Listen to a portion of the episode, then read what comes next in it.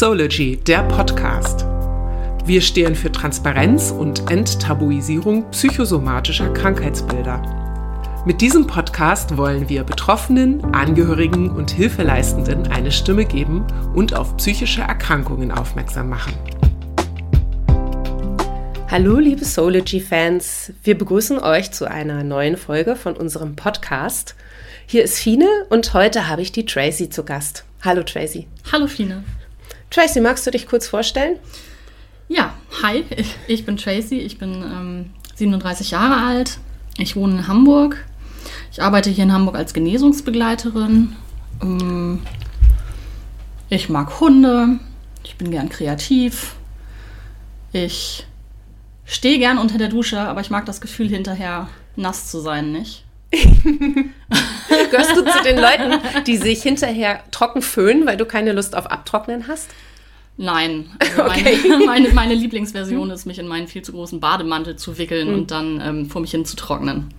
So, aber dieser Moment zwischen das Wasser ist aus und ich bin im Bademantel drin, der ist die Hölle. Ja, dann ist es plötzlich so kalt. Das mag ich auch überhaupt nicht. Das stimmt. So, ja, damit sind wohl die bemerkenswertesten Sachen über mich schon erzählt.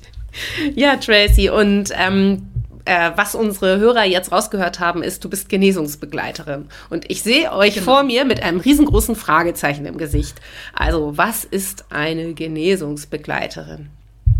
Genesungsbegleiter sind Menschen, die selber Krisen erfahren sind und auf Basis ihrer eigenen Erfahrungen im Bereich äh, psychischer oder emotionaler Krisen eine einjährige Qualifizierung gemacht haben und ähm, Menschen beraten, die gerade emotionale oder psychische Schwierigkeiten haben. Ah, und dein, also dein Experten, großer, ja. Experten aus Erfahrung. Experten aus Erfahrung. Genau. Ich würde gerade sagen, dein großer Vorteil ist ja dann, dass du genau weißt, wie es sich anfühlt. Genau. Ich mein, es ist ja oft so, wenn man ähm, ja, psychische Probleme welcher Art auch immer hat, dass man immer das Gefühl hat, ich werde nicht verstanden mhm. und ich bin dadurch so isoliert. Und ähm, wir sprachen im Vorgespräch auch schon äh, über, über Sichtweisen äh, und diesen Spruch, jetzt reiß dich mal zusammen, also dieses Unverständnis von ja, außen. Genau. Und ähm, dadurch, dass du dann ankommst und sagst, ich habe auch schon einiges hinter mir, ich habe auch schon einiges durchgemacht, macht es das wahrscheinlich leichter. Macht es, ja. Also ähm, ich stelle, stelle ganz häufig fest, dass es sehr, sehr angenehm ist für die Menschen, die ich ähm, begleite oder berate, dass, dass sie gar nicht so viele Worte verwenden müssen. So, ne? Also ich, ich weiß halt, was es bedeutet, wenn man morgens nicht aus dem Bett kommt, zum Beispiel. So. Und das, ähm, das ist ein anderer Zugang. Ähm, auch weil, naja, man, man sich irgendwie so von gleich zu gleich unterhalten kann. Ne? Weil ich ja jetzt nicht diejenige bin, die irgendwie die Lösung parat hat und vor allem auch gar nicht unbedingt eine Lösung ähm, erstrebe. Hm. Ja, das ist wahrscheinlich auch nochmal der Unterschied, ne? Mhm. dass die typischen Ärzte, Therapeuten und die medizinisch geschulten ähm, ja lösungsorientiert sind. Mhm. Natürlich, das mhm. Hilfesystem mhm. möchte helfen. Mhm. Aber ich wage die Frage aufzuwerfen, ob das eigentlich immer so hilfreich ist. Ja, genau. Also die Frage ist ja auch immer, ähm, wie schnell geht es? Mhm. Und ähm, ich weiß von mir selbst und eben von Leuten, die mir nahestehen, dass das Schwierigste an allem Geduld ist. Mhm. Bei allem. Eine Freundin hat neulich ihr Handgelenk gebrochen und meinte auch, halt, alles gut, aber die Geduld ist das Schwierigste dabei. Ja. Das passt ja auf alles. Einfach, ähm, man ist gewohnt, etwas funktioniert oder man selbst funktioniert und plötzlich geht es nicht mehr und man kann nicht mit Druck und Zwang irgendwo hin. Und du hast es halt erlebt und kannst das nachfühlen und kannst ja. da anders drauf eingehen. Oh ja, kann ich das. Ich habe, ähm, ich sagte ja, ich bin ähm, 37 ich arbeite jetzt seit zwei Jahren als Genesungsbegleiterin und ähm, ja, die 35 Jahre vorher habe ich auch eigentlich mit wenig anderem zugebracht, als damit geduldig zu sein und klarzukommen. So, das hat ganz schön lange gedauert. Es wäre schön, wenn ich jetzt noch Mitte 20 wäre und damit durch wäre, aber so ist es leider nicht. Das, das glaube ich dir. Ähm, Jetzt bin ich natürlich neugierig auf die 35 Jahre. Was ist passiert? Wie war dein Leben und wie wurdest du zu der Person, die mir hier gerade gegenüber sitzt? Oh, das ist natürlich eine sehr große Frage. also, ähm, aber ich kann tatsächlich mal ein bisschen berichten. Ähm, ich habe allerdings auch so ein bisschen das Bedürfnis, an dieser Stelle eine Triggerwarnung auszusprechen. Ähm, ich ähm, bin nicht nur Expertin aus Erfahrung, ich bin Expertin aus sehr viel Erfahrung. Also ich habe viele Sachen erlebt, viele schlimme Sachen erlebt und ich werde da nicht zu sehr drauf einsteigen, aber für diejenigen, die zuhören und die eigentlich Bock auf einen geilen Tag haben, vielleicht ist das jetzt nicht der richtige Moment, diesen Podcast zu hören. So. Aber tatsächlich glauben, wenn ich noch mal kurz aushören kann, glauben viele Leute, die unseren Podcast nicht kennen, dass der Podcast einen runterzieht. Und die Leute, die ihn hören, sagen, das ist gar nicht so. man fühlt sich eher verstanden und ähm, dazugehörig als, als niedergeschlagen. Ja, ich hoffe es sehr. Nichtsdestotrotz habe ich das Bedürfnis zu warnen. Alles gut, alles gut. Du weißt, wir können auch jederzeit schneiden.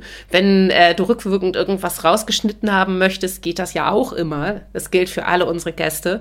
Und es ist auch immer möglich, dass du sagst, halt, stopp, ich will das nochmal neu erzählen, diesen mhm. Part, wir schneiden den raus. Also wir sind nicht live im Radio oder so, sondern wir nehmen wirklich... Ähm, äh, du kannst auch ähm, Dinge weglassen, du kannst Sachen abkürzen, du kannst auch sagen, dann der, über den Part möchte ich nicht sprechen, das ist alles in Ordnung. Ja. Äh, so neugierig sind unsere Hörer nicht. Gut, nein, das mache ich dann auch.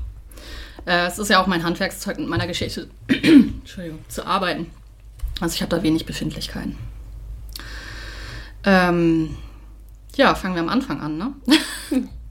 Ist das am leichtesten wahrscheinlich, oder? Also für mich funktioniert chronologisch immer ziemlich gut, ja. Ähm, also ich bin geboren und aufgewachsen ähm, äh, auf dem Dorf, wie man so schön sagt, äh, also knapp außerhalb von Hamburg in Niedersachsen. Und äh, meine Eltern waren schon ziemlich alt, so für Eltern, mhm. als ich geboren wurde. Äh, mein Vater war 40 und meine Mutter 36. Meine Mutter hat auch ein Kind aus erster Ehe. Ähm, also hat schon eine Scheidung hinter sich, aber mein Vater auch, nur kinderlos. Und ähm, ich habe tatsächlich an gar nicht so viel überhaupt noch Erinnerungen aus meiner Kindheit. So. Aber ähm, damit äh, du einen Eindruck davon kriegst, mit was ich gestartet bin, ähm, hau ich gleich mal den ersten großen Klopper raus. Ich weiß und ich erinnere eine Missbrauchserfahrung, als ich acht Jahre alt war. Aber der Verdacht, der starke Verdacht ist da, dass das nicht das erste Mal war. Also wahrscheinlich, ähm, wahrscheinlich war ich sechs, als mhm. das erste Mal ähm, sexuelle Übergriffe stattgefunden haben. Ich vermute, dass die innerhalb der Familie stattgefunden haben, aber ich weiß es nicht. Und ähm, das ist so ein bisschen der Grundstein dieser Geschichte so. Ähm, das heißt, du kannst dich nicht bewusst daran erinnern, wer das war und wie es genau ablief und wie oft und ab wann das war, sondern du hast nur noch so Fetzen-Erinnerungen oder so. Also ich habe tatsächlich gar keine Erinnerungen. Mhm. Was ich habe, sind, ähm, dass, ich, dass ich bestimmte Reize überhaupt nicht ertragen kann und mhm. das kann ich nicht zuordnen. So und ich mhm. habe wie schon gesagt, viele traumatische Erlebnisse in meinem Leben ähm, gehabt und ich weiß, was es bedeutet, wenn, wenn bestimmte Sachen ne, triggern, also Auslöser sind. Und ich konnte die immer irgendwo verorten. Aber es gibt so ein paar wenige, von denen habe ich keinen Plan, wo sie herkommen. Dein ähm, Unterbewusstsein ist ganz, ganz tief äh, weggeschlossen. Genau. Das, was dir passiert ist. Genau. Ne? Und ähm, also wie gesagt, ich habe sowieso wenig Erinnerungen an meine Kindheit. Aber so ganz frühe Erinnerungen haben ja die meisten mhm. Menschen nicht so. Ne? Aber ähm, ja, damit geht es los. So und das, ähm, das bedeutet einfach was. Ich bin einfach ein traumatisiertes Kind gewesen in einer Familie, die wirklich Schwierigkeiten gehabt hat. So. Oder ja, vielleicht haben meine Eltern auch gar nicht so große Schwierigkeiten gehabt, sondern mehr ich. Ähm, meine Eltern sind sehr unterschiedlich. Ähm, mein Vater ist eigentlich ein ziemlich, ziemlich mh, mm, redseliger Mann. Also der, der schnackt ganz gerne, der ist auch herzlich, der, der nimmt Leute auch, also der ist auch körperlich, er nimmt Leute mhm. auch an den Arm und Meine Mutter ist eigentlich das komplette Gegenteil. So. Also meine Mutter ist, ist verschlossen und ähm, redet nicht gerne. Also sie unterhält sich auch gerne so, aber über ernsthafte Themen, da, da macht sie einen Bogen drum. Mhm. So. Von meinem Vater habe ich eigentlich gelernt, dass man über die wichtigen Sachen reden muss. So, ne? Über die unwichtigen Sachen kann man sich streiten und anschreien, aber über die wichtigen muss man sich zusammen an den Tisch setzen und reden. Ja, und diese beiden Menschen sind nicht besonders glücklich gewesen in ihrer Ehe. Ich weiß nicht, wann das angefangen hat, aber ich kann mich nicht an eine Zeit erinnern, wo meine Eltern glücklich miteinander gewesen wären. Und ähm, ich erinnere mich daran, dass ich äh, in der Grundschule noch gewesen sein muss, als ich äh, meiner Lehrerin, ich glaube meiner Lehrerin erzählt habe. Wir sollten uns gegenseitig erzählen, wie unsere Familie so ist. Mhm. Und ich habe meine Familie damals beschrieben als ich und meine Eltern müssen unter einem Dach leben, weil es leider nicht anders geht. Wow. So. Wow. Ne, weil mhm. so und dann ähm, so, so, nachdem wir zwei Missbräuche schon entlarvt haben, äh, dann ähm, kommt auch direkt der dritte dazu. Ähm, es gibt ja nicht nur sexuellen Missbrauch, es gibt auch emotionalen Missbrauch. Mhm. So. Und damit bin ich groß geworden. Ähm, mein Vater, dessen einziges Kind ich bin, mhm. und der, ich glaube, sehr einsam gewesen ist an der Seite meiner Mutter, hat sich, hat sich mich zur Verbündeten erkoren. Mhm. So, ich bin viel mehr in einer Position einer Partnerin gewesen für meinen Vater, als ich es hätte sein dürfen. Ab welchem Alter ungefähr? Von Anfang an? Oder kannst du das? Zumindest kann ich mich nicht an eine Zeit erinnern, wo es nicht so gewesen wäre. Ne? Das bedeutet, er hat dich auch als kleineres Kind schon eher wie eine Erwachsene behandelt oder seine Probleme auf dich abgewälzt? Oder wie kann man das verstehen? Nee. Nein, ich, er hat nicht, er, nee, er hat mich nicht unbedingt behandelt wie eine Erwachsene. Aber er hat sich, was zum Beispiel einen ganz großen Einfluss hatte, ist, dass er sich mit mir gegen meine Mutter verbündet hat. Mhm. So, es waren immer mein Vater und ich gegen meine Mutter. Und das hat einfach eine ganz blöde Dynamik in diese Familie gebracht. So. Er hat dich quasi aufgefiegelt und aufgestachelt gegen sie. Also wie man das häufig bei Scheidungskindern in Rosenkriegen hat.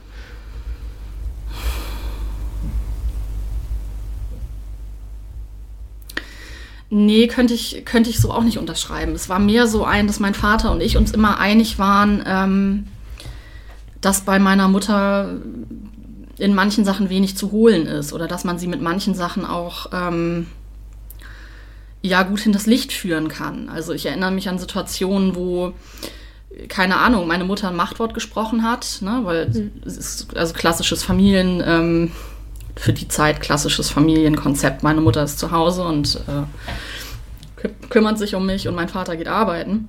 Das heißt, meine Mutter ist eigentlich der, der haupterziehende mhm. Part gewesen. Ähm, und es ist häufig vorgekommen, dass meine Mutter mir irgendwas verboten hat oder so als erzieherische Maßnahme.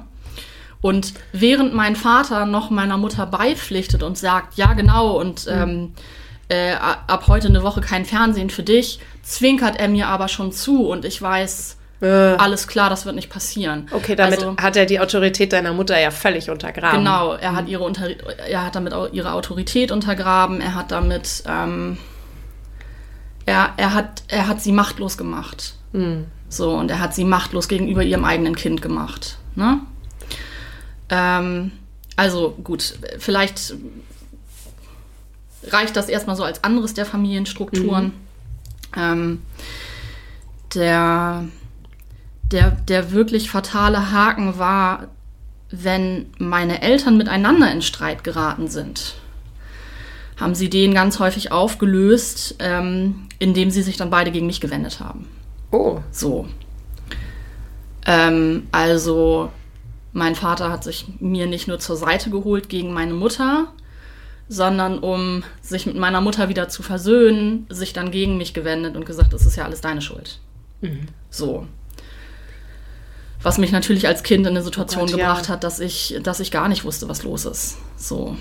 Es ist nicht ähm, nur verwirrend, sondern es ist ja auch schlimm, für irgendwas genau. die Schuld zu bekommen. Das ist, äh, also die Schuldfrage ist für Kinder ja sowieso die Hölle. Ja. Viele Kinder, die denken, sie sind schuld an den Problemen ihrer Eltern. Und wenn ja. die Eltern das dann sogar noch behaupten, ja. oh mein Gott. Genau. Mhm. So ein weiterer Aspekt ist, ähm, dass, äh, ja, wie gesagt, mit meinem Vater konnte ich aber wenigstens immer reden. Das sah mit meiner Mutter anders aus. Und ähm, ich bin, glaube ich, schon ein ziemlich, ziemlich kluges Kind gewesen. Also ich habe früh viel gelesen und auch weit über meiner Altersklasse oder meiner Alterskategorie bei Jugendbüchern äh, war ich unterwegs und ähm, also ich habe sehr früh angefangen, mit Leuten zu mhm. diskutieren, so. ähm, und auch mit ihr. Und also Jahre später, ne? Ich, Jahre, Jahre später habe ich mich mit meiner Mutter unterhalten. Und sie sagte dann irgendwann so, ja, wie, wie hätte ich mit dir reden sollen? Ich habe die Hälfte, ich verstehe bis heute die Hälfte der Worte, die du benutzt, nicht.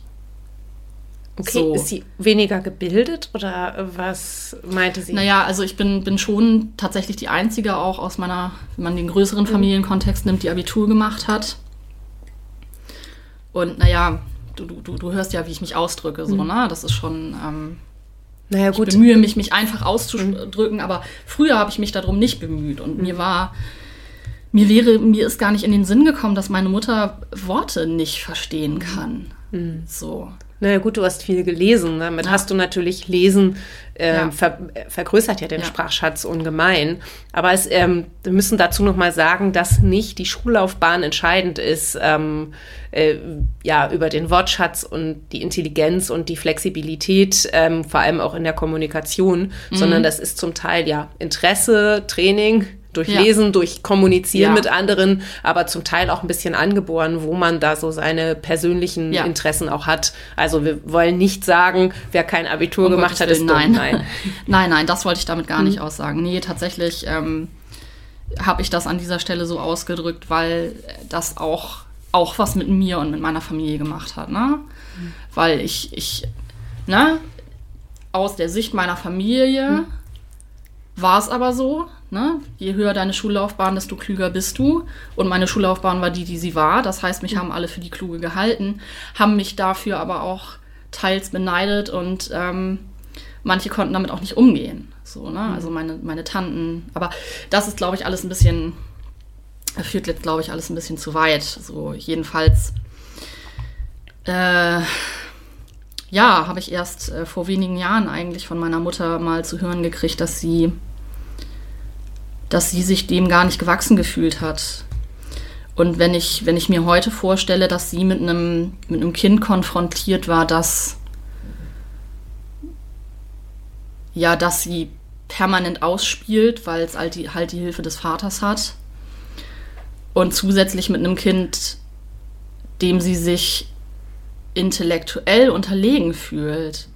Wow, muss das schwierig gewesen sein. So, ne? Aber ich finde es total spannend, dass du dich mit deiner Mutter aus heutiger Sicht als Erwachsene so auseinandergesetzt hast und das besprochen hast, dass du dies mitfühlen kannst heute und dass ja. du das wahrnimmst, okay, wie war das aus ihrer Perspektive? Weil oft ist das so, wenn wir jung sind oder Kinder sind, Jugendliche, sind wir nur in unserer Welt, in unserer eigenen Sichtweise. Mhm. Und ich glaube, den Frieden kannst du erst machen, wenn du diesen Perspektivwechsel einnehmen ja. kannst. Ja, das war auch wichtig für mich, ähm, das zu machen. So. Ja, genau. Und abgesehen von all dem kam ja noch dazu, dass ich zu diesem Zeitpunkt schon ein traumatisiertes Kind gewesen bin. So, und, ähm, Aber keiner wusste es und du selber auch nicht. Genau, keiner wusste es. Ich selber wusste es auch nicht. Ähm, wir, wir wissen heute, dass, ähm, oder die, die Wissenschaft weiß, dass Trauma großen Einfluss auf bestimmte entwicklungspsychologische Sachen hat.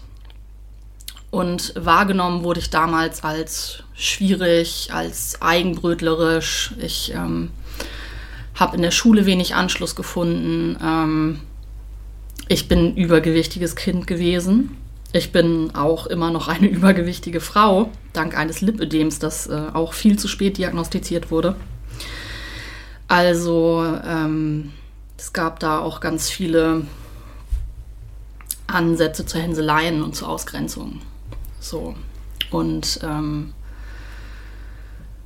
ja, ich, ich, ich bin nicht, ich habe ein gutes Verhältnis mittlerweile zu meinen Eltern, ich bin denen nicht böse, Aber viele Dinge hätte, hätten anders laufen mhm. können. So, meine Mutter, da genau das muss, glaube ich, noch erwähnt werden. Das war wichtig. Bis es, die Auswirkungen spüre ich heute noch. Ähm, Im Gegensatz zu meinem Vater hat meine Mutter halt, ähm, um Konflikte zu gewinnen, so, weil mhm. Diskussion war nicht der Weg. Mhm.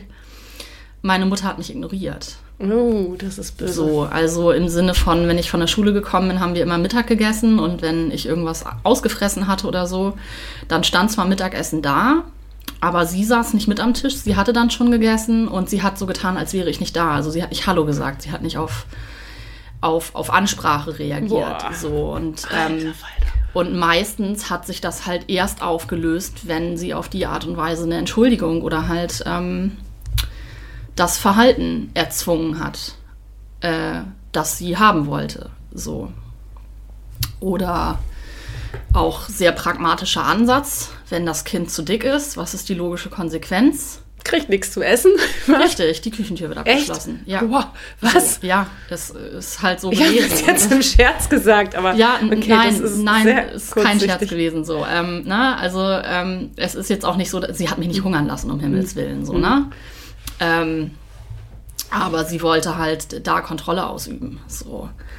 Und ähm, das hat natürlich nicht eben dazu geführt, dass ich mich meiner Mutter nennenswert verbundener gefühlt mhm. habe oder äh, dass es irgendwie einfacher mit mir geworden ist. So, ne? Ja. Ja, ich habe ähm, tatsächlich auch den Missbrauch, den ich außerhalb der Familie erlebt habe im Alter von acht, ähm, den habe ich tatsächlich auch lange nicht erinnert. Mhm. Ich habe dann Oh mein Gott, mir hat das Internet das Leben gerettet. Ich habe, als ich 14 war, ähm, eine Frau kennengelernt, die ist zehn Jahre älter gewesen als ich, übers Internet, über eine Fanseite von meiner Lieblings-Lieblings-Trickfilmserie aller Zeiten. Hallo an alle Lady Oscar-Fans da draußen. Oh, das mache ich auch so gerne. Ja. Oh, hallo an alle Lady Oscar-Fans am Tisch. Ja. ähm, und das war, das war großes Glück. Ähm, meine Freundin Kitty und ich sind heute noch befreundet. Also da ist eine echt solide Sache daraus geworden. Mhm. Und ähm, ja, in einem Austausch mit ihr, ich glaube, das eigentliche Thema war, wie stehen wir zur Todesstrafe? Warum auch immer ich mir da mit 14 Gedanken drüber gemacht habe. Ähm, ja, und im Zuge dieses Gespräches ähm, kam es dann halt auch auf ne, Sexualdelikte und so. Und von einem auf den anderen Moment erinnerte ich diesen, erinnerte ich diese Sache. Die war vorher komplett nicht existent in meiner Welt. Und plötzlich habe ich mich an diesen Missbrauch erinnert. Und zu einer ohnehin schon sehr schwierigen Situation. Vor allem im schwierigen Alter, 14. Vor allem ja im auch, schwierigen Alter. Ja. Und das war der Punkt, wo ich sage mal, ähm, an dieser Stelle ein bisschen plakativ, ähm, das Monster Borderline dann auch mhm. noch aufgetaucht ist. Ähm, also alles, was so klassischerweise, wenn man sich nicht näher mit der Erkrankung auseinandersetzt, ähm, so an Vorteilen da ist. Ne? Also irgendwie Ritzen und Wutausbrüche mhm. und ähm, sehr widersprüchliches Verhalten und mhm. auch sehr, sehr extremes Verhalten und irgendwie all das, das war dann plötzlich da.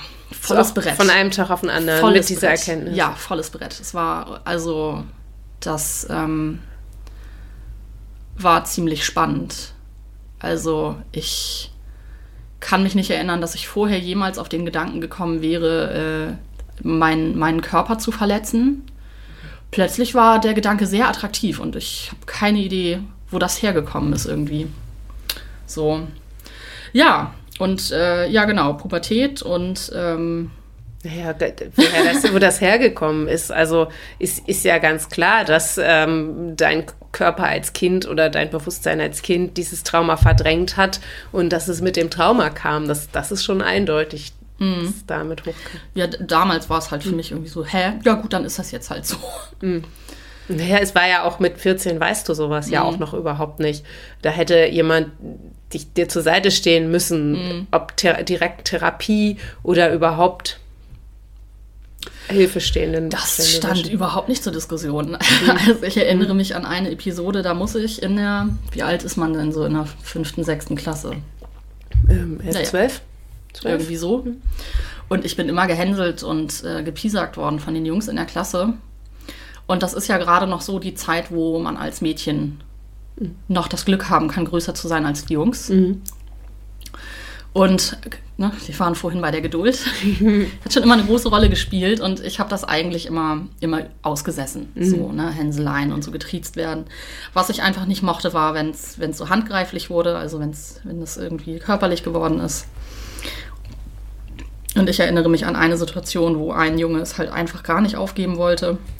Und also damals war das bei uns Mädchen total beliebt, irgendwie den Jungs dann so in den Nacken zu greifen so und da einfach unter die, also in die, in die Muskulatur im Nacken zu greifen, Aha. weil das richtig weh tut. Ähm, und man gut festhalten kann. Naja, und dann hatte ich ihn halt am Nacken gepackt und ich hatte eigentlich ihn nur, naja, ich sag mal so, so in so einem Halbkreis mit ein bisschen Schwung von mir mhm. wegschubsen wollen. Was ich nicht bedacht hatte, war, dass ich ihn in Richtung der Klassentür geschubst habe und mhm. aus der Klasse jemand rausgerannt kam. So, ähm, der Junge ist dann tatsächlich äh, zu Boden gegangen, der hat Sterne gesehen und hatte eine große Beule am Kopf. Ähm, das war nicht meine Intention. Mhm. Was aber passiert ist, war, dass meine Mutter einen Anruf von der Klassenlehrerin gekriegt hat und äh, für mich ein Zwangstermin bei einer Kinderpsychologin gemacht wurde wegen meiner gesteigerten Gewaltbereitschaft. Okay, aber es heißt, es war alle waren gewaltbereit, dich hat es nur erwischt. Oder du wurdest nur indirekt erwischt. Äh, gewaltbereit, ja. ja. Naja, ich, ich hätte mich jetzt nicht als, als, also gesteigerte Gewaltbereitschaft kann ich jetzt hm. wirklich nicht unterschreiben nee. bei mir. Also wirklich nicht. Ähm, aber ja, das ist halt irgendwie gesehen hm. worden. Mhm. Und na, wie gesagt, ich bin bestimmt als Kind auch irgendwie verhaltensauffällig gewesen, weil ich mich äh, aus Gründen so naja, aber, gut, und wenn du ein bisschen kräftiger warst und größer als ja. die Jungs, dann. Ähm, ja, aber es ist halt vorher nie irgendwas vorgefallen, mhm. so, ne? Also insofern, na gut. Also auch, auch, das ist auch Teil meiner Geschichte. Jedes Mal, wenn das Hilfesystem hätte helfen können, hat es verkackt. Muss ich leider mal sagen. Also es hätte ja ja, ich dachte jetzt, oh, dann bist du zum Therapeuten gekommen. Die haben das mitgekriegt. Mensch, mit dem Mädel stimmt doch was nicht. Nein. Und dir helfen können. Nein, ich bin ja auch die Tochter meiner Mutter. Und Depressionen sind eine Ausrede für faule Leute. Und ich, ich, ich, daran erinnere ich mich tatsächlich noch. Sie hatte irgendwie so einen Schuhkarton mit Bauklötzen und fünf Puppen. Mhm. Und äh, eine, eine einzige von diesen fünf Puppen hatte graue statt schwarze Haare. Und von den verbleibenden vier hatten ähm, alle rote Klamotten, bis auf eine, die hatte blaue Klamotten. So. Mhm. Und mit diesen Puppen sollte ich dann in diesem Schuhkarton ein Klassenzimmer nachstellen. Und dann habe ich halt ne, die grauen Haare nach vorne ans Pult. Und die anderen habe ich irgendwo hingesetzt. Und die Therapeutin war dann so, und welche von den Figuren bist du? Ich mag kein Rot. Mhm. mag ich bis heute nicht. Blau ist meine Lieblingsfarbe. Ihr seht das nicht, aber ich habe auch blaue Haare. ähm, und habe halt gesagt, das ist, das ist meine Liebling. Das, das, das mhm. bin ich. Mm, ja, und warum sitzt du jetzt auf diesem Platz? Und ich so, weil da die blaue Puppe sitzt. Mm, ja, aber hat das eine Bedeutung für dich, dass du hinten in der letzten Reihe sitzt? In der letzten Reihe von zwei? also, ich fand selten jemanden, ich, äh, mir ist selten ein so bekloppter Erwachsener begegnet wie diese Therapeutin. Okay, die so. war wohl nicht besonders also, äh, erfahren in ihrem Job oder? Also eine Sache, die mir in meinem Leben auch einfach häufig passiert ist, ist, dass ich, ich, ich werde viel, ich werde entweder unterschätzt oder überschätzt. Eins von beidem passiert eigentlich immer. Ähm, jetzt kann man sagen, dass das wohl bei allen Menschen so ist. Ich habe es immer als sehr hinderlich empfunden, weil ich eben nicht ein bisschen, so, sondern mhm. entweder deutlich überschätzt oder unterschätzt. Warum ist das bei dir so? Ich weiß es nicht. Kein Verdacht. Hast du einen Verdacht? Du kennst mich. Ich kenne dich bisher ja auch nicht besonders gut. Ja. Also du bist äh, recht große Frau. Hm. Ich bin auch recht groß und wir sind so, ich weiß nicht, wir sind gleich groß. Ich habe jetzt gar nicht so drauf geachtet, aber ähm, dadurch, dass du jetzt eben auch ein bisschen breiter bist und wirklich so ein Erscheinungsbild, hm. ähm, ist es wahrscheinlich so, dass man dir Schwäche nicht so zutraut. Mhm. Ich weiß das äh, von jemandem, der mir nachstellt, der ähm, fast zwei Meter groß ist und echt kräftig trainiert und äh, dieser Mensch hat eben auch psychische Probleme und die der wird, der, das wird nicht ernst genommen, mhm. das wird nicht geglaubt. Mhm. Und ja. ähm, es gibt diverse Leute im Bodybuilder-Bereich, die eben auch zum Beispiel unter Depressionen leiden ähm, und das wird einfach weniger diagnostiziert, bei Männern sowieso, aber eben bei vermeintlich starken Menschen, also körperlich, optisch starken Menschen. Und du bist, hast jetzt auch keine kleine zarte Piepsstimme, sondern du bist eine resolute, taffe, also du hast ein resolutes, taffes Auftreten, ja. zumindest heute als Erwachsene. Ja. Und ähm, klar denkt man dann nicht als erstes, dass es was Ernstes ist. Und das ist leider so, dass wir Menschen ja viel unbewusst auch von der Optik mhm. aufs Wesen schätzen. Und ich kann mir gut vorstellen, ähm, dass deshalb ähm, du dann eher über, überschätzt wird, als auch was Stärker ja. betrifft oder der geht's schon nicht so schlecht oder ähnliche ja. Geschichten. Ich glaube, die Therapeutin damals hätte einen anderen Ansatz wählen müssen. Also sie hätte mir, glaube ich, irgendwas geben müssen, was ich nachvollziehen kann. Mhm. So, weil ich das mit mit den Puppen nicht nachvollziehen konnte. Das war mir zu esoterisch. Ich traue es mich ja kaum zu sagen, aber ich, also ich konnte da nicht mitgehen. Äh, Und die, ich, die Art von Kreativität lag dir nicht. Ähm, ich fand die Herleitung einfach blöd. Die haben so jeder Grundlage entbehrt. Für Na, mich. Ist wahrscheinlich ja, äh, hat sie das irgendwo gelernt und gedacht, okay, dieses Werkzeug wende ich jetzt ja. mal an. Ähm, und ist, ist, war sehr in Schubladendenken, um, hat ihre Werkzeuge gemacht, anstatt sich das Kind genauer anzusehen, zu merken, okay, die ist verbal recht plitsch, mhm. mit der kann man sich äh, gut unterhalten, ja. die ist belesen, vielleicht kann man mit der sprechen und das auf die Art und Weise machen. Hat sie leider nicht gemacht. Sie hat irgendwann festgestellt, dass das mit den Puppen nicht so gut geht und hat mich was malen lassen. Okay, du bist und, kreativ. Ähm, das hat doch bestimmt besser geklappt, oder? Ja, das ist auch der beste Zugang, den man zu Kindern haben will. Ne? Mhm. Gut, du merkst, ich will an ihr auch kein gutes Haar lassen. ich bin auch damals schon, ich glaube, diese, ja, dieses Resolute hatte ich damals schon. Also, weil mhm. ich bin da rausgegangen und meine Mutter saß im Wartezimmer und hatte meine Jacke auf dem Schoß und ich weiß noch, dass ich da hingegangen bin, mir die Jacke genommen habe und zu meiner Mutter meinte, und meine Mutter und ich waren uns ja nie mhm. nennenswert einig in irgendwas. Mhm. Aber sie gab mir meine Jacke, guckte mich an und meinte, und? Und ich, so eine blöde Kuh. Muss ich hier wieder herkommen? Und sie, auf keinen Fall. Und wir sind gegangen und damit war das Ding durch. So, ne? Aber.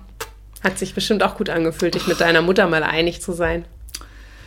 Ähm, ja, durchaus. Mhm. Also nach außen hin äh, schon eher. Mhm. Ne? Ähm, ja. So. Nichtsdestotrotz sind die Schwierigkeiten gerade zwischen mir und meiner Mutter heftig eskaliert. Und ähm, irgendwann war ich an einem Punkt, dass ich dachte, also entweder, entweder bringe ich meine Mutter um oder sie bringt mich um. Also es war unaushaltbar. Es war kaum, es war irgendwann ja, aber auch dann 15, 16 mhm. schon, 16,5. Also es war kaum noch möglich, ähm, überhaupt Gespräche zu führen. Wir haben uns eigentlich mhm. nur noch angeschrien und angegiftet. Also es war ganz grässlich, es war ganz furchtbar. Und ähm, das Internet unterdessen hatte mir ja Kontakte beschert. Ähm, zwischendurch habe ich mich in meine beste Freundin verliebt und in einem, ich bin auf dem Dorf groß geworden und musste mir dann erstmal ergoogeln, was für eine Krankheit es denn ist, wenn man sich plötzlich als Mädchen in Mädchen verliebt. Krankheit, ja. War damals sehr eingebunden in eine christliche Jugendgruppe, wo mir dann äh, eine der, der anderen Gruppenmitglieder, als ich wegen dieser Verliebtheit und dem, was das wohl bedeutet, äh, im Krankenzimmer saß. Ähm, und wir waren in der Sanitäts-AG. Deswegen durften wir ins Krankenzimmer und uns um Leute kümmern, die im Krankenzimmer mhm. saßen. mhm. äh, und ich weinte ganz furchtbar deswegen. Und sie hatte mich in die Arme genommen und äh, mir über den Kopf gestreicht und meinte, Tracy, das ist alles nicht so wild. Mach dir keine Sorgen. Alles wird gut. Sowas ist heutzutage therapierbar. oh mein Gott. Also, oh. nochmal, überall, wo Systeme versagen konnten, oh. haben sie auch versagt. Aber hallo. So. Das heißt, diese, diese christliche Jugendgruppe, wo ich immer ein bisschen Anschluss gefunden habe, die war dann, ähm, hat sich auch äh, langsam aber sicher ähm, selbst disqualifiziert. So. Also in die Richtung kamen dann noch so ein paar andere Sachen. Das heißt, du hast da, da auch nicht das geglaubt. Also du hast äh, dich dann davon distanziert und dich nicht von denen in Anführungszeichen therapieren lassen? Also ja, nein, ich habe das nicht geglaubt. Ähm, ich habe mich ähm, bis heute vom, vom christlichen Glauben relativ weit distanziert, aber damals war das halt noch nicht so. Und ich konnte schon, schon gar nichts anfangen mit Menschen, die, die so ein Bild von Gott haben. Also ich, ich fand, was ich so erlebt habe in, ähm, in Religionsgemeinschaften bisher, finde ich immer sehr inkonsequent. Weil entweder ist Gott allwissend und allmächtig und alles, was er schöpft, ist genauso, mhm. wie es sein soll. Und dann sind Geschöpfe halt auch mal schwul oder lesbisch oder äh, LGBTQ plus Sternchen. Irgendwo auf diesem Dings. Mhm. Oder Gott ist doch nicht so unfehlbar und dann weiß ich nicht, ob ich an ihn glauben will. so, ne? Also ich, ich fand das immer wie Gott. Naja, gut, aber das war dann, wie gesagt, auch über die Bühne. Und dann musste ich mich umorientieren und dann dachte ich, okay, ähm, wenn die eine Richtung nicht funktioniert, gehe ich in die andere und habe mich dann tatsächlich das erste Mal nach Hamburg vernetzt über, ähm, hm, über ein Forum äh, habe ich quasi Kontakt zu jungen Lesben gesucht, weil ich ja auch immer noch gar nicht wusste, was, was, was ist das jetzt hier mhm. mit in Mädchen verliebt sein? Das ja, was mache ich damit? Und habe so erste Kontakte nach Hamburg bekommen und habe hier sehr schnell Anschluss gefunden und einen Freundeskreis. Und dann ist alles relativ schnell gegangen, weil ähm, ich in diesem Freundeskreis auch auf Leute gestoßen bin, die schwierige Geschichte hatten. Irgendwie, man findet sich ja mhm. so ein bisschen. Ähm, und bin dann, habe erst ohne das Wissen meiner Eltern äh, die Schule gewechselt. Und meine Eltern haben das auch eine Weile nicht mitgekriegt. Das, das ging? Brauchtest du da keine Unterschrift? Natürlich brauchte ich eine Unterschrift. Ah, okay. Aber solange meine Eltern nicht persönlich mhm. vorstellig werden mhm. müssen in der Schule. Und in mhm. Hamburg war alles ein bisschen anders als in Niedersachsen. Okay. Ähm, ja, und dann bin ich äh, mit 16,5 gegen den Willen meiner Eltern von zu Hause ausgezogen. Und die dachten, die können das verhindern, indem sie mir den Geldhahn zudrehen. Aber das hat nicht funktioniert. Und dann hat eine Zeit angefangen, in der ich ähm, im Grunde in Hamburg aus der Tasche gelebt habe und immer versucht habe, hier und da unterzukommen bei Leuten. Mhm. Ich habe ein paar, paar Nächte auf der Straße verbracht, wenn ich es nicht irgendwie zeitig geschafft habe, mir eine Anschlussunterkunft zu, besuchen, zu suchen. Krass. Ähm, hatte eigentlich nie Kohle und äh, habe nebenbei irgendwie die Oberstufe gemacht. Aber das hast du geschafft, das hast du durchziehen können und ähm, deine ja. Wohnsituation hat dich da nicht noch behindert. Naja, geholfen hat sie auch nicht, ne? Ja. Aber ja. Ähm, ja. Das versagende System übrigens. Ich habe dann ähm, zum letzten Schuljahr hin äh, einen ausgebauten Keller zur Untermiete bezogen, was man so als meine erste eigene Wohnung werten kann, wenn man mhm. möchte. Ähm, und ich habe heftige, heftige Schlafprobleme gehabt. Ne? Also weil ja alles, bis dahin ist ja nichts passiert. Also nichts von meinen Symptomen oder Problemen mhm. oder was da so da war, hat sich irgendwie aufgelöst. Es ist alles nur immer schlimmer geworden irgendwie. Ähm, und da habe ich dann richtig krasse Schlafprobleme gekriegt und mein damals bester Freund hat gekifft und hat mir immer mhm. äh, was abgegeben? Äh, nee, hat mir, hat mir Joints angeboten, mhm. aber ich, ähm, ich habe mich immer als sehr, sehr suchtanfällig wahrgenommen, deswegen bin ich da nie hingegangen. Oh, das so. war clever wahrscheinlich. Das war clever, glaube ich, ja. Mhm. So, und habe dann gedacht, alles klar, ähm, Drogen können es nicht sein, aber mit diesen Schlafschwierigkeiten kann ich auch nicht die Schule fertig machen. Mhm. Dann brauche ich wohl Hilfe. Und das ein, also das dahin zu gehen, ist schwer gewesen und auch liegt nicht in meiner Natur. Es wurde mir nicht beigebracht und es hat auch noch Jahre gedauert, bis ich ähm, Ne? Aber du bist auch völlig, völlig alleine auch auf die Idee gekommen, ich brauche Hilfe. Also du hast jetzt nicht Freunde gehabt, die gesagt haben, Mensch, hol dir mal Hilfe oder ähm, Nö. Also das Nö. ist ja auch krass, dass, dass man dieses ähm, auf diese Idee von selbst kommt. Dieses ich, Erkenntnis, ich schaffe das nicht ich, allein. Ich bin in einem Freundeskreis gewesen damals von Leuten, die alle gelernt haben, dass man sich nur auf sich selber verlassen kann. So glücklicherweise waren da auch welche dabei, die gesagt haben, ja, ich kann mich nur auf mich verlassen, aber es gibt Dinge, da habe ich ein Recht drauf. So. Und Ärzte gibt es aus gutem Grund und die werden dafür bezahlt, bestimmte Dinge in die Hand zu nehmen. Das heißt, mit dieser Problematik bin ich zur psychiatrischen Notaufnahme des UKEs gefahren. Mhm. So. Und das ist auch wieder ein sehr prägnanter Part in meiner Geschichte. Also für mich sehr ausschlaggebend gewesen. Ähm, ich saß da mit einer sehr netten Dame, die hatte ihr Klemmbrett auf dem Schoß, hatte sich meinen Namen notiert und das Datum. Und ich habe ihr einen Abriss gegeben von meinem Leben. So Ungefähr, wie uns eben. So genau, mit mhm. paar mehr Details an Stellen, mhm. wo paar mehr Details ange, angesagt sind. Aber im Grunde habe ich ihr genau das erzählt und gesagt, und jetzt kann ich nicht mehr schlafen. Und ich muss mein Abi fertig kriegen. Ich brauche Hilfe.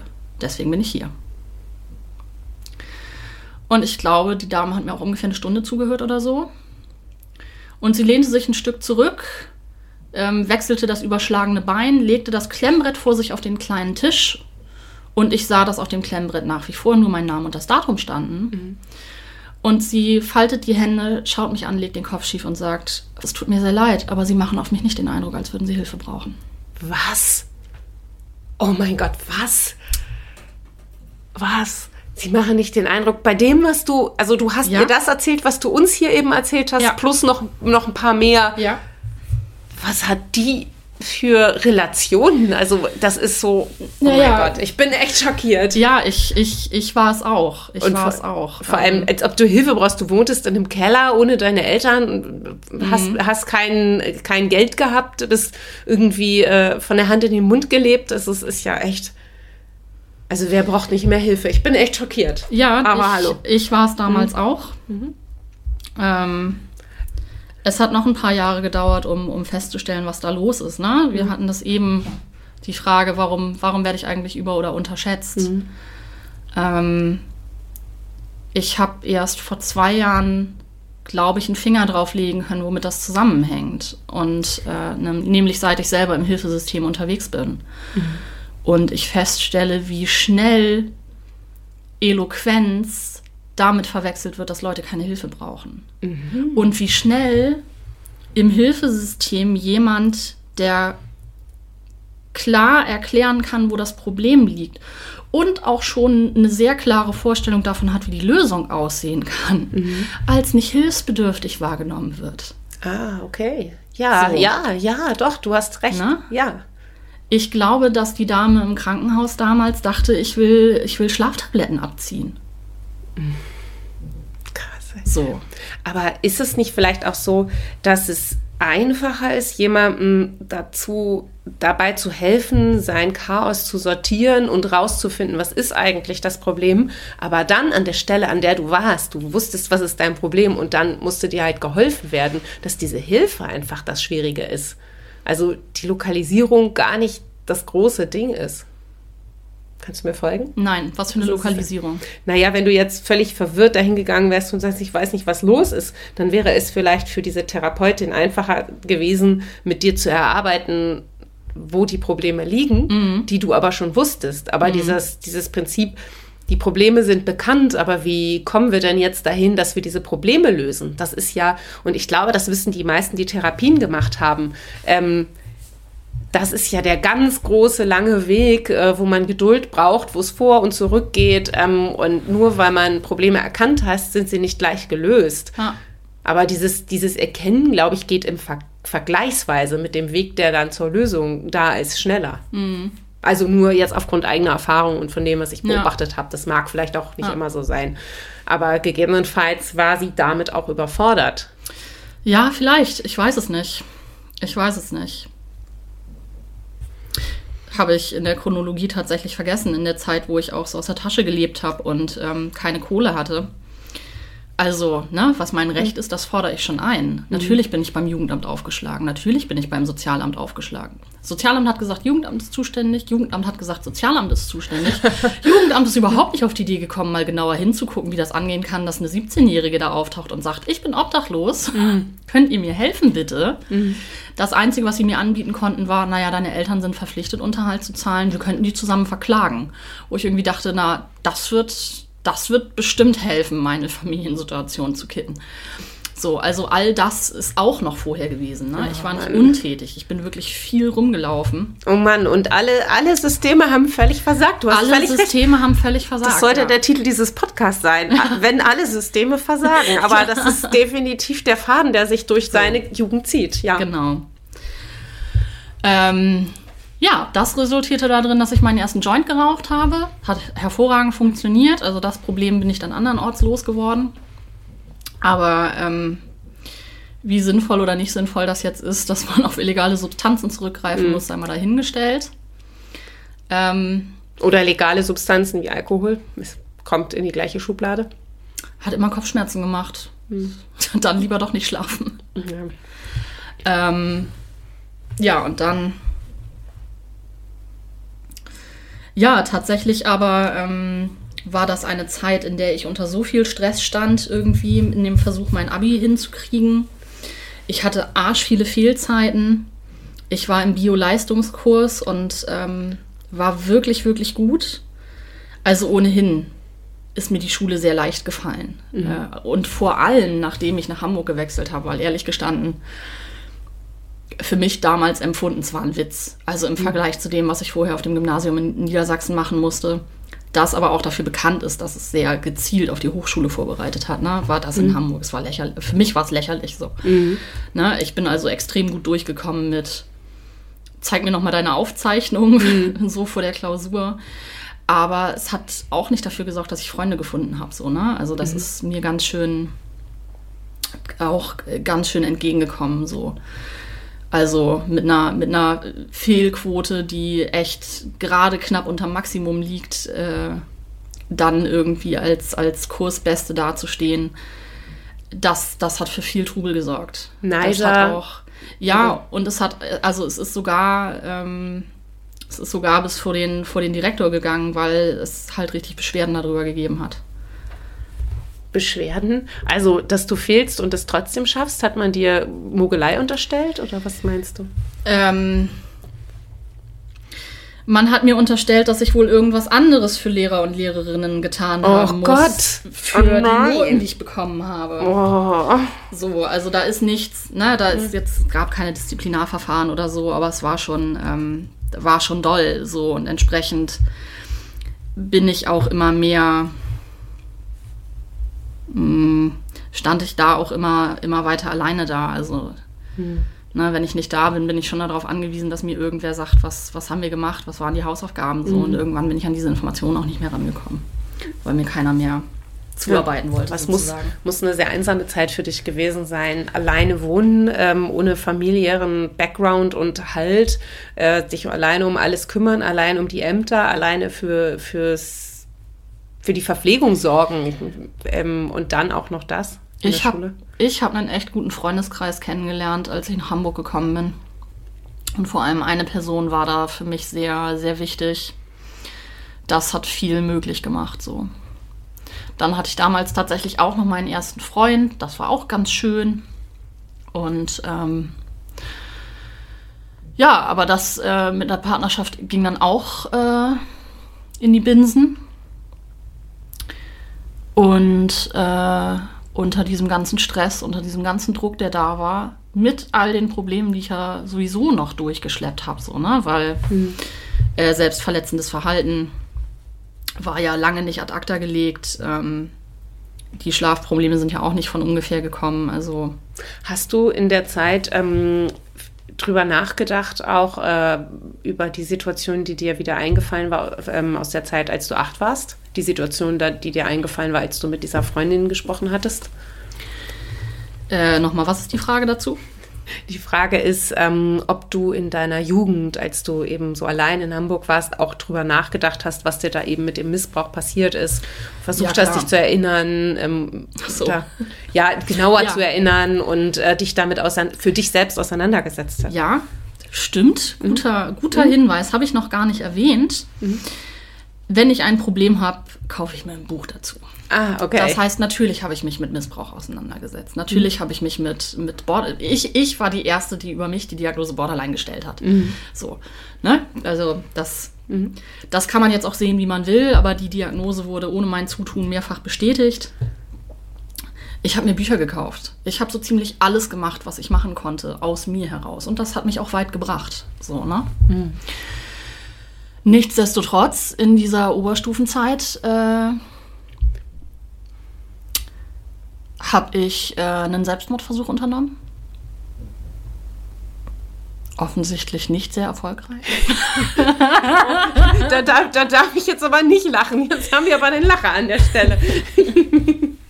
Na, du dar natürlich darfst du lachen. Natürlich darfst du das lachen. Das ist so ein ernstes Thema, wenn ja, du das so lustig sagst. Ja, ich, ja, hm. weil, hm. ja, weil, aber daher, daher spricht man ja von irrwitzig. Hm, ja, das ist ein passendes Wort auf jeden Na? Fall. So, und ähm, also ich, ich lache da heute vor allem drüber, weil ähm, ich habe das erste Mal darüber nachgedacht, mir das Leben zu nehmen, als ich acht war. So.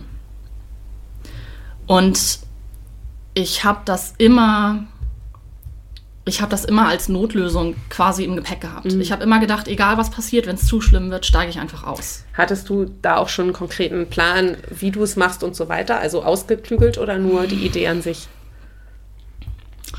Ich sag mal, ich hatte mehrere Optionen mhm. an Möglichkeiten. Ähm, was ich nicht getan habe, weil ich mir selber nicht weit genug getraut habe, war Vorbereitungen zu treffen. Mhm. So. Ich hatte aber Pläne zurechtgelegt, um das zu tun, wenn es soweit kommt. Ähm, Glück im Unglück. Äh, wirklich ausschlaggebend war ähm, eine Situation zwischen mir und meinem da schon ersten Ex-Freund der nämlich mit mir auf eine Schule gegangen ist, weswegen wir uns leider nicht aus dem Weg gehen konnten. Mhm. Und da gab es eine Begebenheit und die, die war einfach zu krass. Also ich bin mit all den Gefühlen, die in mir drin waren, gar nicht mehr zurechtgekommen. Der Druck war so hoch, es war so abartig und es war eine Kurzschlussreaktion. Glücklicherweise war es eine Kurzschlussreaktion. Mhm. Aber weil das konsequente Versagen des Systems auch eine witzige Geschichte ist, wenn man mit genug Abstand drauf guckt, was ich getan habe, war ähm, Eibenfrüchte zu essen. Eibenfrüchte? Eiben sind giftige Bäume. Ach, ja, dass es Bäume sind, wusste ich aber nicht, Und dass sie giftig sind. Sogar sehr. Mhm. Und ähm, ja, äh, ich bin auch völlig in einem dissoziativen Zustand bei mir zu Hause angekommen, wo dann schon mein, mein, mein zweiter Freund auf mich gewartet mhm. hat, dem ich das irgendwie so erzählt habe, wie mhm just for your information. Mhm. Und der war natürlich ein bisschen so, bin ich jetzt nicht so ein Fan von. Mhm. Und hat mich ins Krankenhaus gebracht. und da hatte ich einen sehr engagierten Pfleger, der sehr freundlich war und meinte, oh, hast du es im Moment ein bisschen schwer? Mm. Und sich, also nein, wirklich, er hat sich wirklich nett okay. mit mir unterhalten mhm. und hat die Anamnese gemacht. Mhm. Und an irgendeinem Punkt meinte er, an irgendeinem Punkt meinte er dann, na, hast du die Früchte gegessen oder auch die Samen, hast du die Samen zerkaut, bla bla mhm. bla. Weil äh, die Früchte übrigens sehr, sehr lecker sind und die Früchte an sich sind nicht giftig. Die sind so ziemlich das einzige Nicht-Giftige an diesem Baum. Tut es trotzdem nicht. Nee, ich wollte gerade sagen, Tut es das Risiko, nicht. das zu probieren, würde Tut ich nach deiner nicht. Geschichte nicht machen. Tut es trotzdem nicht. Ja, und dieser Pfleger, der also gerade die Anamnese von einem jungen Mädchen mhm. aufnimmt, mhm. das versucht hat, sich umzubringen, mhm. sagt zu mir, na, gut, dass du dir keinen Tee aus den Nadeln gekocht hast, dann hätten wir dir jetzt auch nicht mehr helfen können. Oh nein, oh Mann. Und ich saß da und dachte, das just, just my life, was, was zum Henker. Natürlich muss ein Psychologe informiert werden. Hättest du ironisch noch zurück sagen, oh, danke für den Tipp, dann weiß ich beim nächsten Mal Bescheid, um ich, ihn so ein bisschen hochzunehmen, damit er mal checkt, was er da gesagt es, hat. Es könnte es könnt sogar mhm. sein, dass ich das getan habe. Ich erinnere mich mhm. äh, ehrlich gestanden nicht mehr an meine Antwort, weil das musste ich, mhm. glaube ich, erstmal verarbeiten. Und natürlich, wenn jemand äh, versucht hat, Suizid zu begehen, wird natürlich ein Psychologe eingeschaltet. Ja. Ne? So. ja.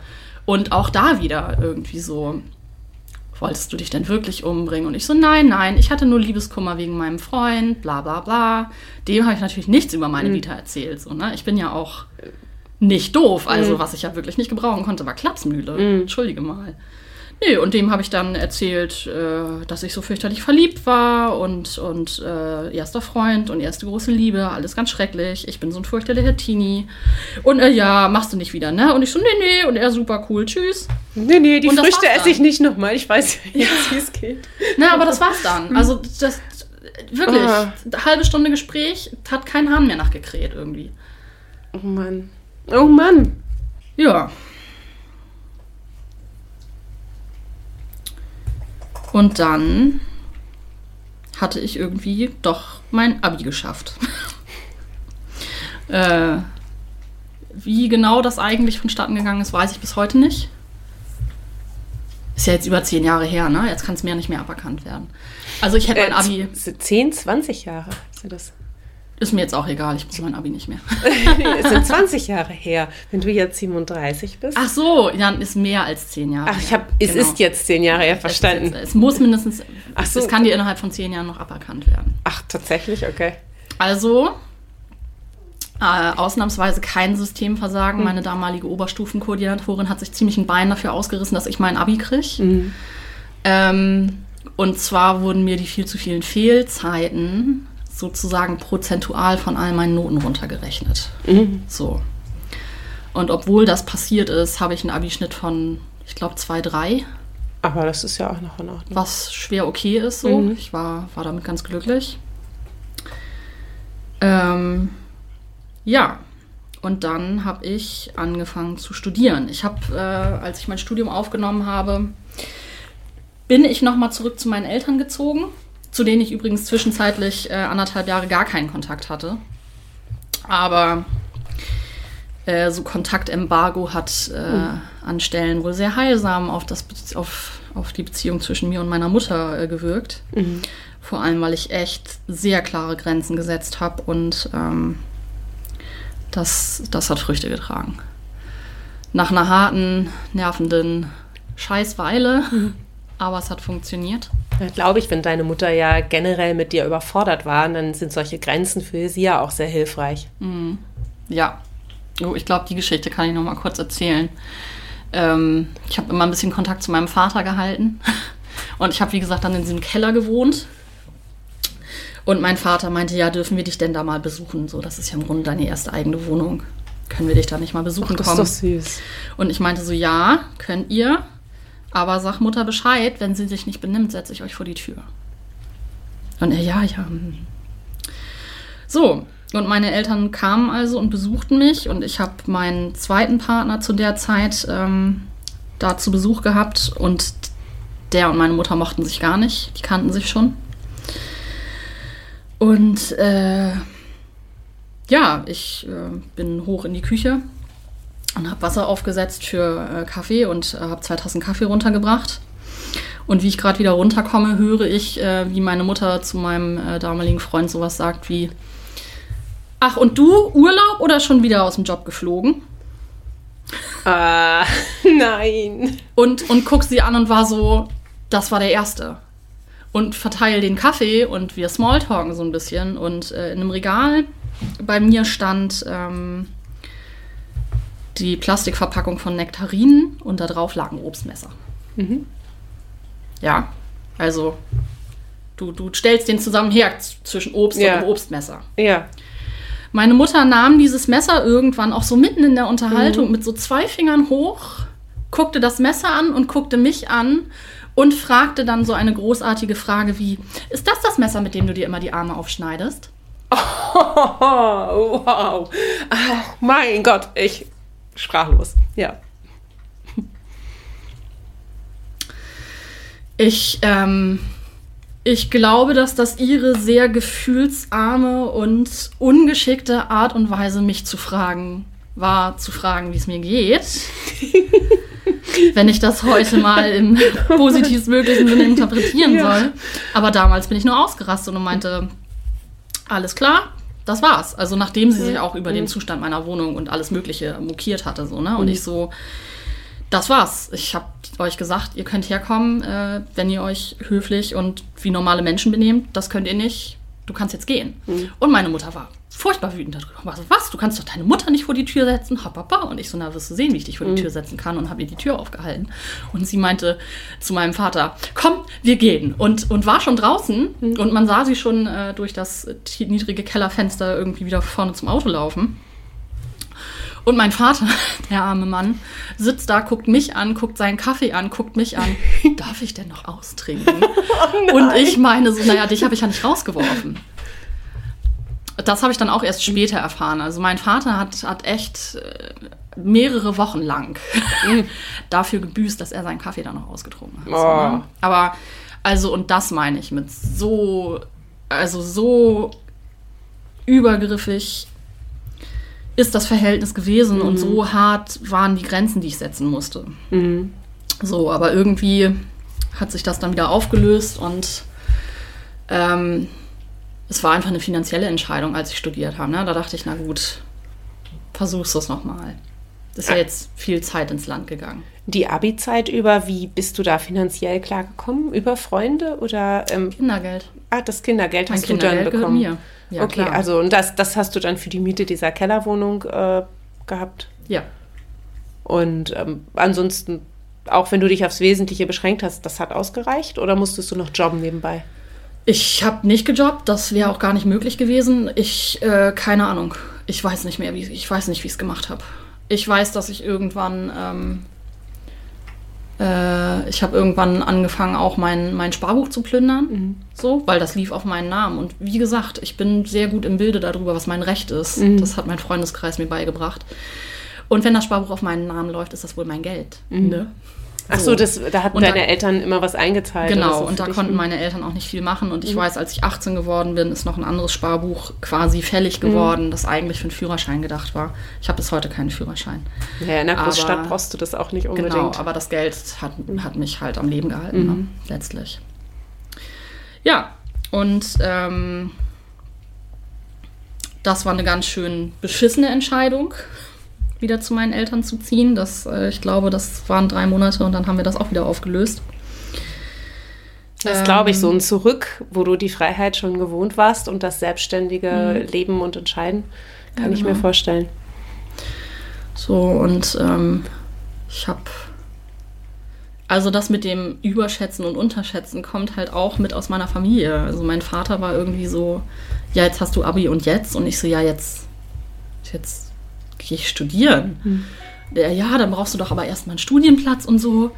Wie, was, was, was denkst du denn, wieso ausgerechnet du jetzt einen Studienplatz kriegen solltest? Und ich so, wa warum sollte ich denn keinen kriegen? Mhm.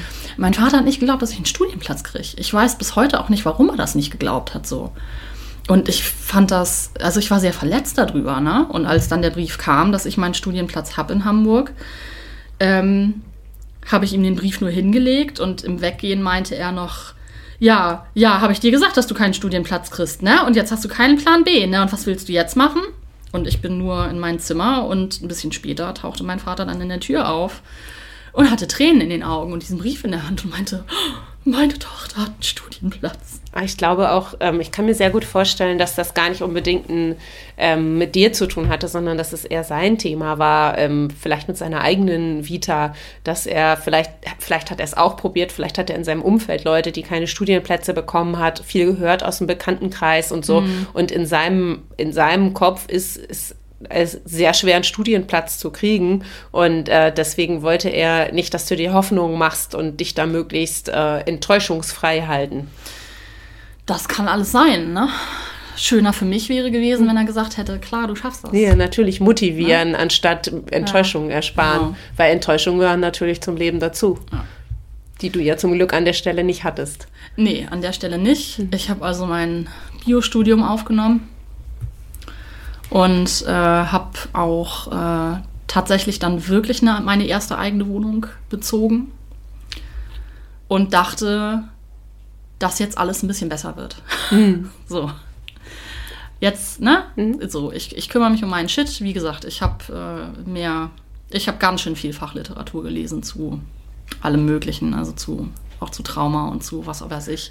Ja, aber ja. Äh, du hast trotzdem keine Therapie gehabt und es bearbeiten Nein. können. Du hast gedacht, es reicht, wenn du nur Wissen und Ahnung genau. hast, aber wie wir vorhin hatten, den Weg genau. ist zu verstehen, aber nicht den Weg ist äh, ja genau. zu verarbeiten.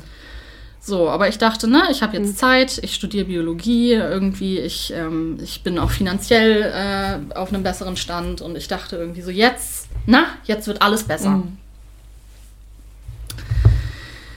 Und dann bin ich in dieser ersten eigenen Wohnung von einem Nachbarn überfallen worden. Oh Gott. Der mit ähm, tatsächlich äh, mit äh, Schlagstock und äh, frisierter Waffe, was ich aber erst später herausgefunden habe, da war, ähm, der hätte mich umbringen können. Und der ist bei mir aufgetaucht, weil ich ihm zu laut gewesen bin. Wow. Ich gehe heute stark davon aus, ähm, dass da möglicherweise psychotisches Erleben eine Rolle gespielt hat oder, oder äh, zu, zumindest eine veränderte Wahrnehmung mit reingespielt hat, mhm. weil sonst kann das eigentlich nicht sein. So, und äh, dieser Überfall, tatsächlich dieser tätliche Angriff, war auch eher der Auftakt zu zwei Wochen Terror, der sich gewaschen hat. Ich hatte jeden Abend die Bullen auf meiner Hütte. Ähm, meine Wohnungstür wurde kaputt getreten. Ähm, ich habe eine Anzeige bekommen. Der hat mich vor Gericht gezerrt wegen Ruhestörung. Und den Peak hat das Ganze eigentlich genommen, weil übrigens äh, für einen Vermieter, ein Vermieter kann einen Mieter nicht fristlos kündigen, weil er einen anderen Mieter tätlich angegriffen hat. Oh. Das ist kein Kündigungsgrund, aber die Tür kaputt zu treten war ein Kündigungsgrund und ähm, ein paar Tage nachdem diese Kündigung ausgesprochen wurde, ich habe bei einem Freund äh, geschlafen, weil irgendwer meinte dann, hm. also ein Kumpel von mir meinte so, du musst mal aus dieser Wohnung weg, das mhm. geht nicht. Ja, ja, klar. Und ähm, der sagte dann, ja Quatsch, ich wurde bei ihm, ich wurde wach, ich wurde davon wach, dass mein Telefon klingelte und an meinem Telefon war meine Mutter. Völlig aufgelöst und meinte, oh mein Gott, geht's dir gut? Ist alles in Ordnung? Und ich war völlig verwirrt und war, was, was? Und sie, na, du wohnst doch da und da. Und ich so, ja. Ja, das war in den Nachrichten. Da hat es doch letzte Nacht so schlimm gebrannt. Was? Und da hat er die Wohnung angezündet oder? Nichts Genaues weiß man nicht. Mhm. Ich äh, habe mit meinem Vermieter telefoniert. Ähm, der Typ hat unter mir gewohnt und die Etage unter mir ist komplett ausgebrannt. Und als ich meinen Vermieter fragte, äh, ob die Brandursache bekannt ist, meinte er, kann ihn nur sagen, die offizielle, die offizielle Brandursache ist ein Kabelbrand in der Wohnung zwischen dem Mieter unter ihnen und dem Nebenmieter. Und ich so, äh, echt jetzt? Das wäre ja ein und lustiger er, Zufall. Und er betonte nochmal, mm, mm. ich darf nicht mehr sagen, als das die offizielle mm. Brandursache. Bla bla bla bla bla. Mm. Ja. Und dann habe ich Angst gekriegt. Ja, verständlich. Erst dann. In einem, na, das, das muss einem, das, das muss einem wirklich, glaube ich, klar sein. Ich habe davor wenig Angst gehabt. Es ist selten gewesen, dass ich Angst hatte vor irgendwas. Ich habe eigentlich keine Angst gekannt. So, weil die Frage ist, Kampf oder Flucht. Mhm. Flucht ist keine Option, also Kampf. Ich, ich kannte keine Angst. Und dann hat mich, dann wollte mir jemand an mein Leben mhm. aus einem so völlig aus der Luft gegriffenen Grund, dass es ähm, mich bis heute echt fassungslos macht, ehrlich ja. gestanden. Und dann hat ähm, habe ich ein Jahr meine Wohnung nicht verlassen und habe es nicht gemerkt. Ich konnte das, weil ich Freunde hatte, die eingekauft haben und mhm. Geld hatte, das auf der Bank lag und BAföG hatte, das noch ein bisschen weiter lief. Aber an Studieren war nicht mehr zu denken. Mhm. Und wie gesagt, ich habe nicht mal gemerkt, dass ich meine Wohnung nicht verlassen habe. Und nach einem Jahr seine eigene Wohnung nicht verlassen, äh, da noch von Soziophobie zu reden, ist auch optimistisch. Angst, ja. Und nachdem mir klar geworden ist, dass das ein Jahr ist, nachdem diese Erkenntnis mich getroffen hat, saß ich wieder im Bus, wieder auf dem Weg zur psychiatrischen Notaufnahme im UKE. Und ab dieser Stelle, denke ich, können wir beim nächsten Mal die Geschichte weitererzählen. Ähm, denn ab dann haben, naja, die, die Institutionen haben nicht aufgehört zu versagen, das wäre schön gewesen, aber, aber sie haben nicht mehr, nicht mehr auf ganzer Linie versagt. Also da hat es angefangen. Hast du endlich das, Hilfe bekommen? Genau, dass das Hilfesystem äh, gegriffen hat und ähm, ja, auch, dass ich es annehmen konnte und ähm, wie ich von da hierher gekommen bin. Da sind wir auch total, ich, also ich, wenn ich von mir spreche, ich bin total neugierig, wie es weitergeht. Ja. Äh, leider läuft uns heute die Zeit weg, wir können jetzt nicht weitermachen. Ja, Aber auf jeden Fall sieht man ja schon, wenn man die erste Hälfte deines Lebens kennt, ähm, die Logik, warum du heute ähm, Genesungsbegleiterin bist und warum du heute den Menschen hilfst, weil dir nicht geholfen wurde, zumindest äh, die ja. erste Hälfte deines Lebens und das System versagt hat. Ja. Also total nachvollziehbar, dass du diesen Job auch mit Leidenschaft ausführst. Ja. Also, und ja. Und für jeden, der jetzt denkt, irgendwie, was, was für ein Scheißleben, hätte ich mir jetzt vielleicht auch anders ausgesucht, wenn ich die Möglichkeit mhm. vorher gehabt hätte.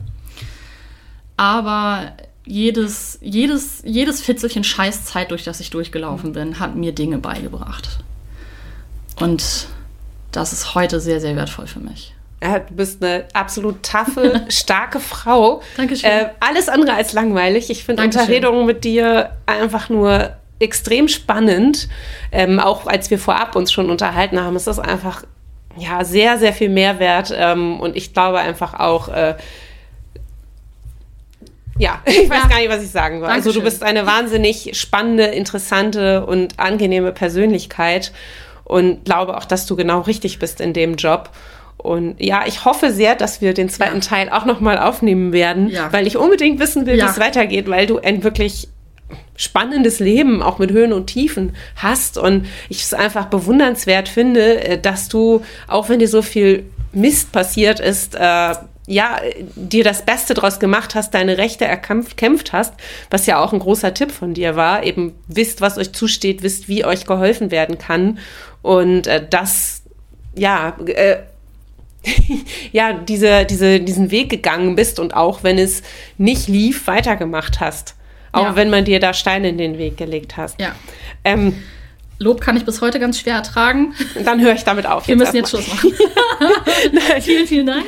Ja, was wir ja immer am Ende eines Podcasts machen, und ich will dir diese, will diese Frage auch stellen, obwohl es ja jetzt ein Zweiteiler wird, ähm, was deine Geschichte passiert, ähm, hast du etwas, was du dir für dich, für die Welt, für die Menschheit, für deine Lieben wünschst?